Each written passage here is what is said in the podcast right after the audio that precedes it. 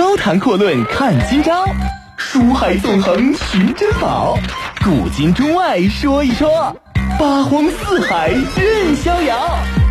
博南脱口秀就说不一样的事儿。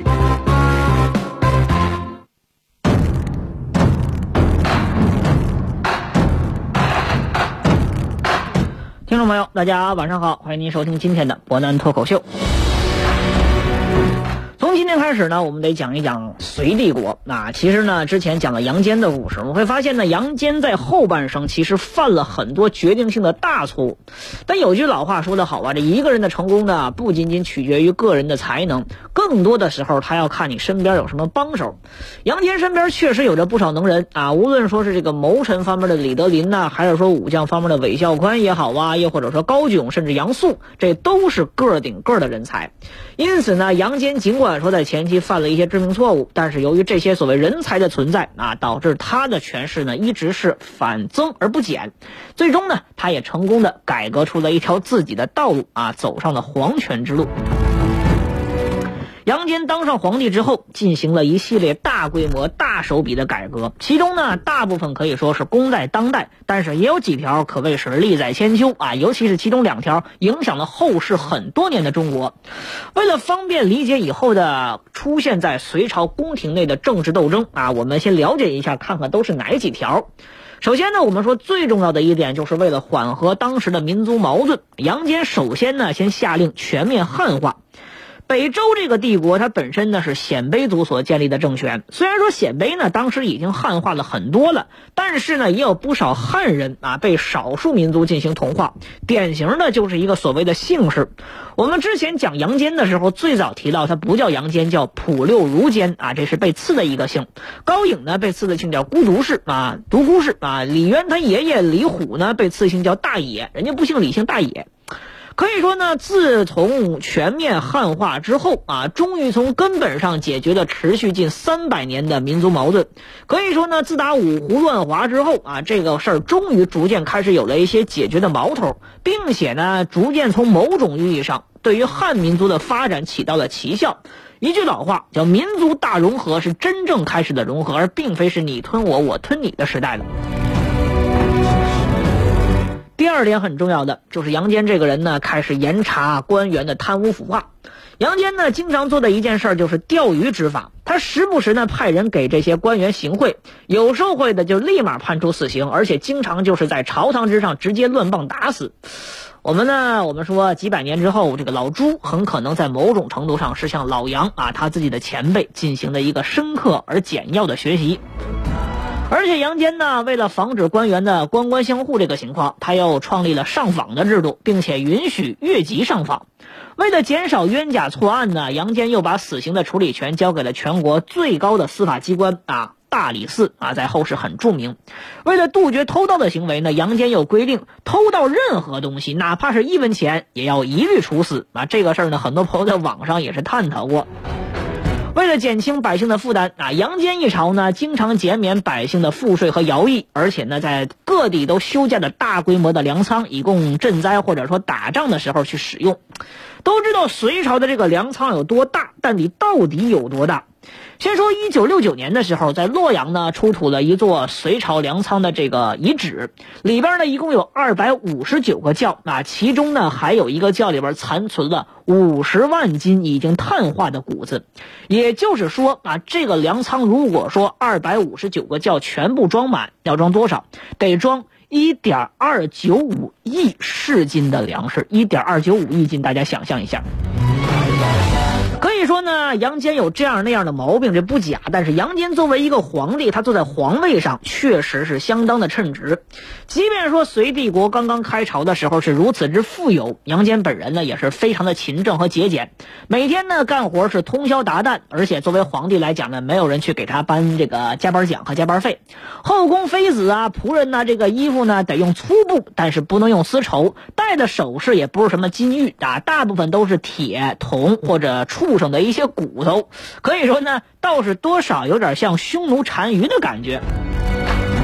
我们说呢，大家是不是觉得这有些政策让人觉得特别解恨，有些政策又非常的人性化呢？当然啊，其实我们说封建王朝统治，这都是一种错觉。我们再看另外一条，为了加强等级制度以及统治阶级的权威，啊，杨坚又规定了，官员和贵族犯罪的可以减刑，甚至可以用钱去买罪，就赎罪啊，等同于免刑。再理解理解现在历史课本上所说的古代律法是统治阶级为了剥削百姓用的工具啊，是不是容易多了呢？于是我们说这一下呢，总结起来这些政策就可以给杨坚画一个素描像啊，这什么人？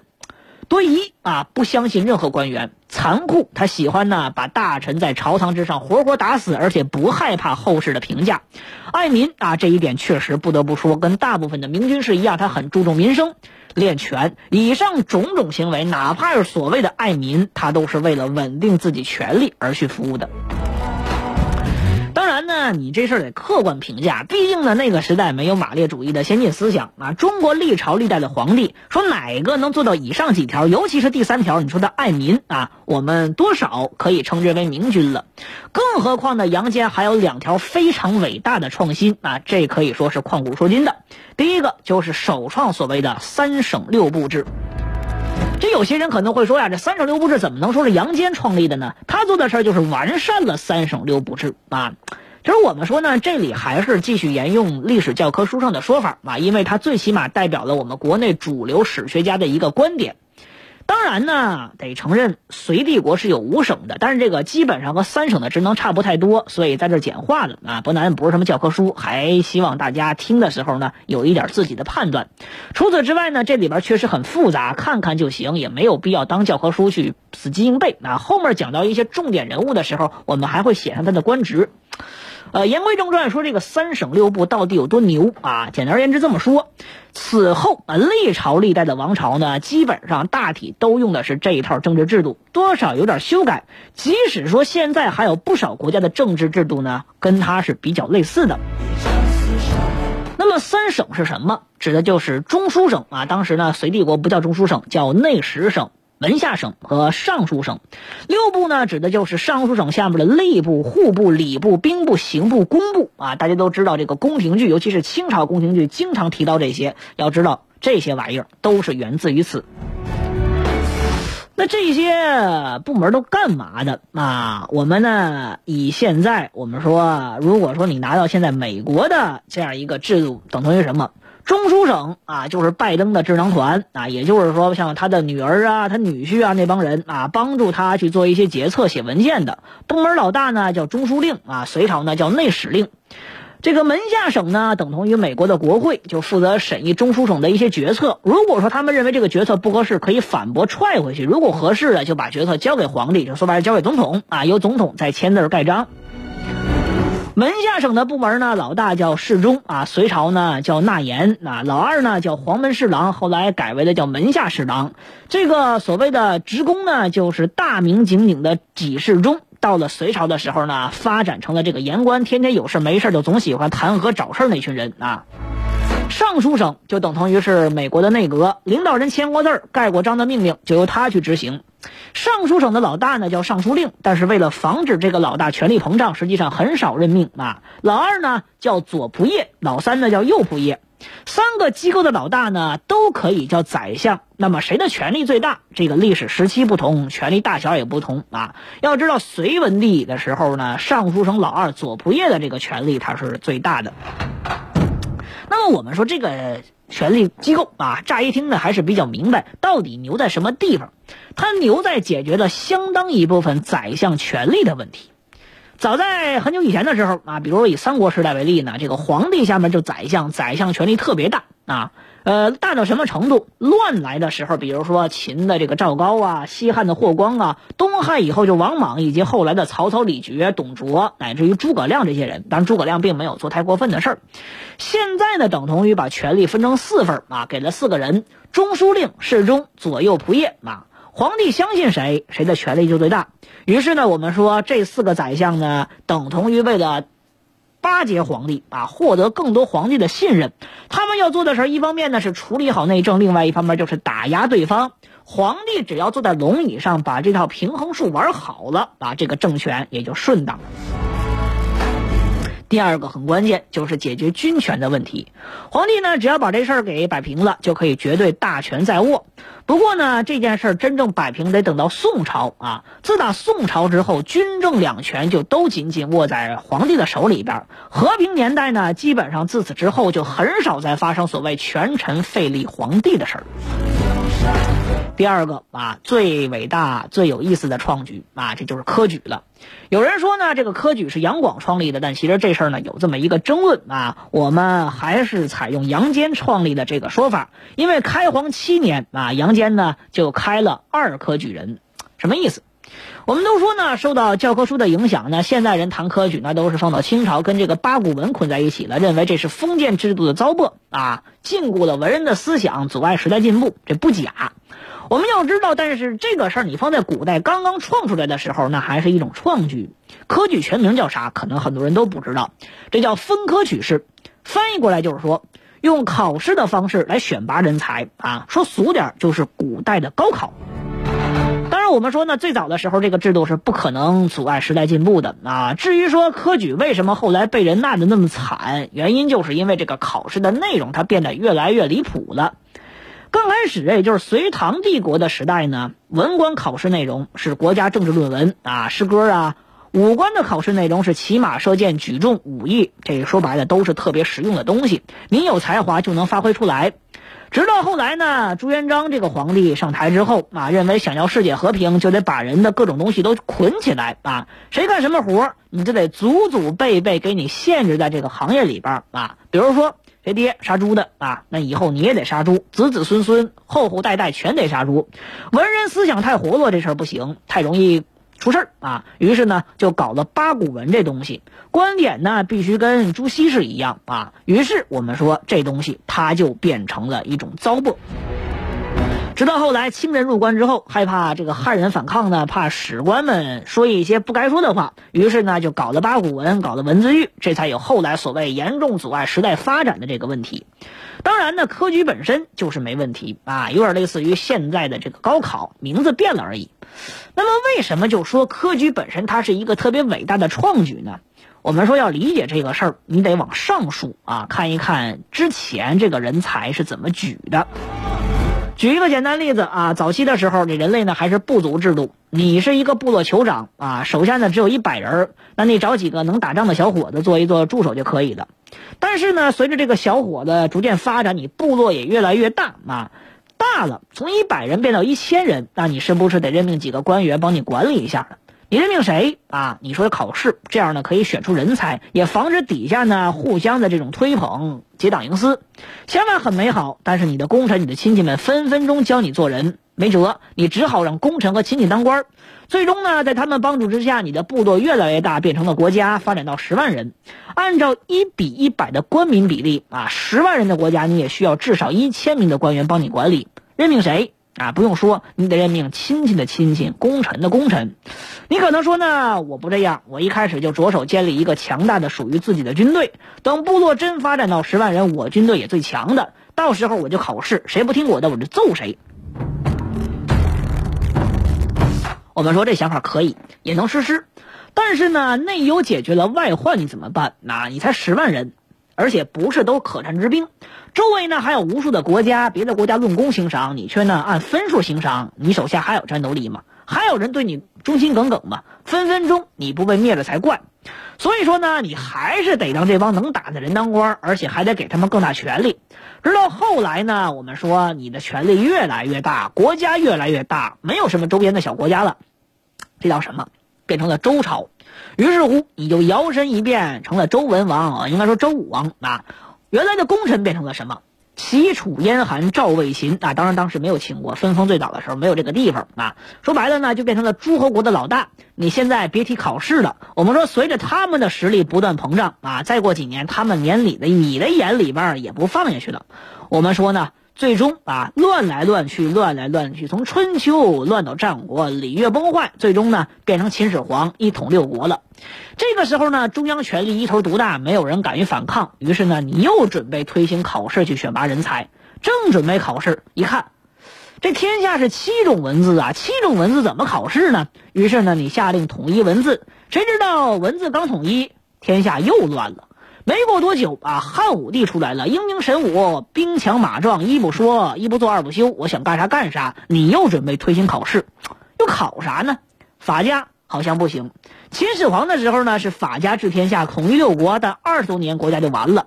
黄老学说也不成啊。虽说汉初这几年呢是实行黄老学说，无为而治，国家也兴旺发达，但中央权力太小，连匈奴都揍不过，怎么办？高谈阔论看今朝，书海纵横寻珍宝，古今中外说一说，八荒四海任逍遥。湖南脱口秀，就说不一样的事儿。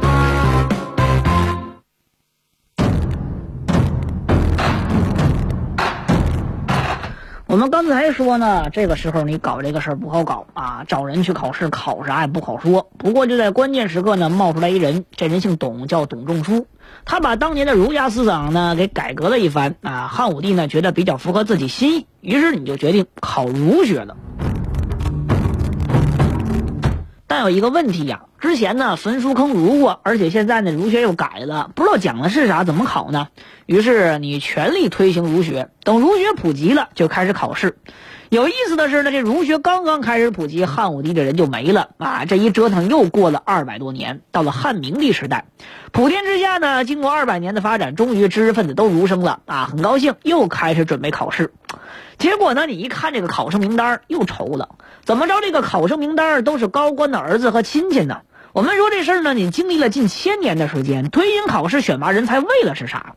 为的是选拔出人才啊！这是废话，不是为了啊。我们说呢，去做一些让高官门第越来越膨胀的事儿。它本身为了打破豪门贵族，缓和阶级固化和矛盾。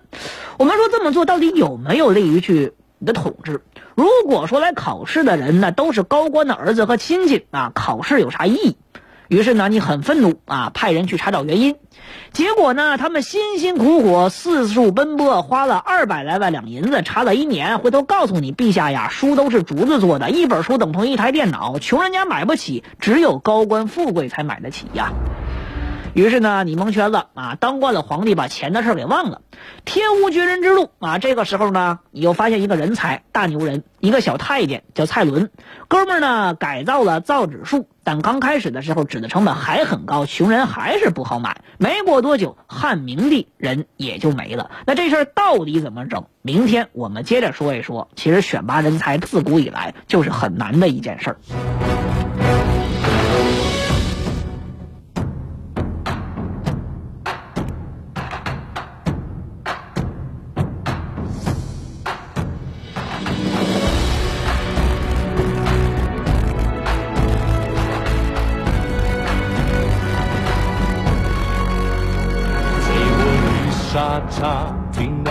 的沙哑，笑看人世间，火树银花，数风云叱咤，不过道道伤疤，成王败寇，一念之差。生死一刹那，豪气永放光华，江山如此大，何处是家？我匆匆观看，看盛世的烟花，赢尽了天下，输了他。颠覆了天下，看地也浮夸，人生只不过一场厮杀，赤血染黄沙，青春成白发。若是真英雄，怎会怕？铁马，收拾旧山河，再出发。不死的战马，心不会崩塌。我是真英雄，真回家？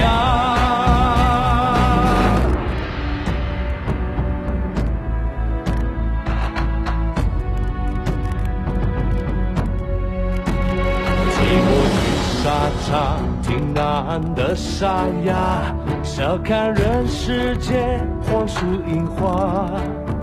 数风云叱咤，不过道道伤疤，成王败寇一念之差。生死一刹那，豪气永放光华，江山如此大。